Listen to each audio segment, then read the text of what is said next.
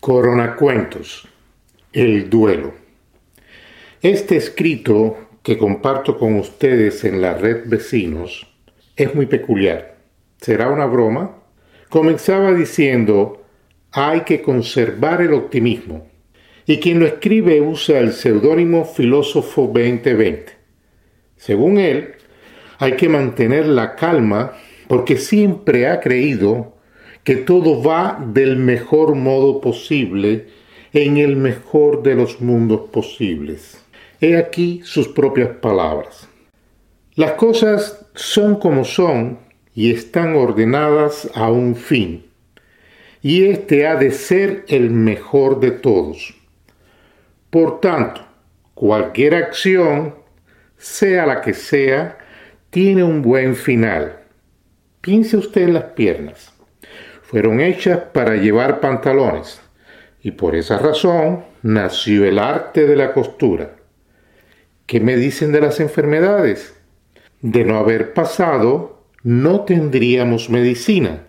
Ni siquiera los médicos hubiesen podido graduarse, ya que no existiría el juramento hipocrático.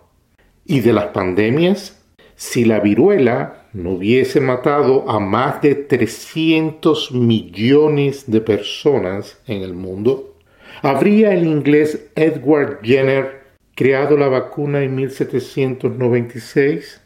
Pudiera especular aún más, como buen filósofo que soy.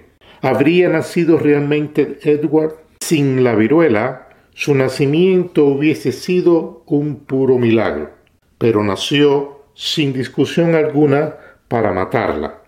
Así de sencillas son las cosas.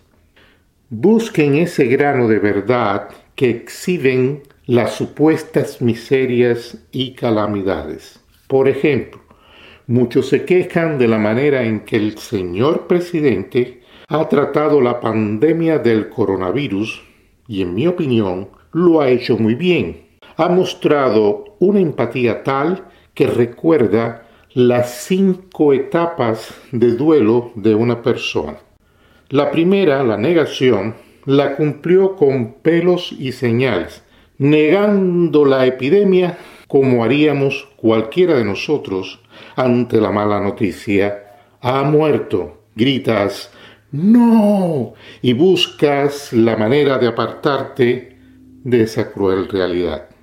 Varias semanas después lo observamos atrapado en la segunda etapa, la frustración. ¿Por qué a mí? Yo he sido el mejor presidente. ¿Quién ha podido perjudicarme de esta manera?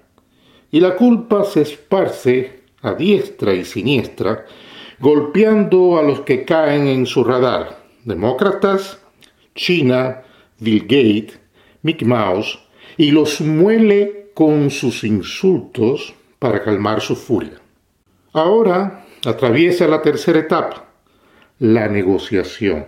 Quiere revertir la pandemia y busca estrategias muy creativas para que sea posible.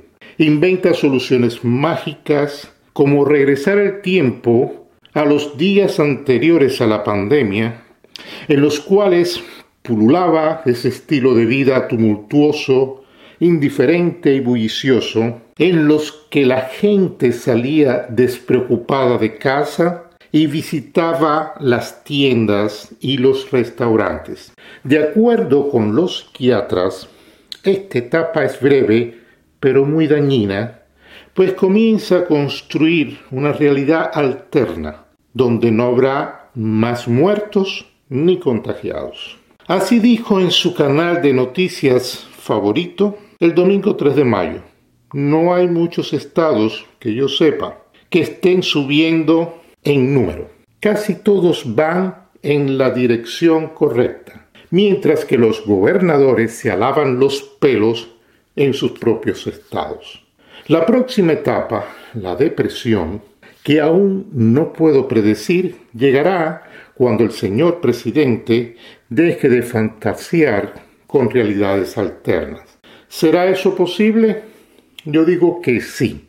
Como se lee en el Antiguo Testamento, todo tiene su momento y solo hay que esperar. Y la última etapa, la conciliación, la veremos por la pantalla del televisor.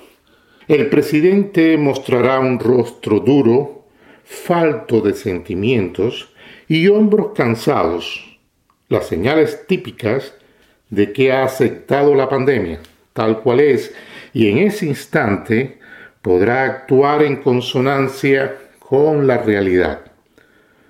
Lo notorio de este proceso que está ocurriendo delante de nosotros es que tiene el buen fin de mostrar a un presidente, a ojos de muchos, el más despiadado de todos, que cumple como buen mortal con las etapas del duelo. Le pregunté a Filósofo 2020, si te contagias con el virus y estás a punto de morir, ¿seguirás creyendo que todo va del mejor modo posible en el mejor de los mundos posibles?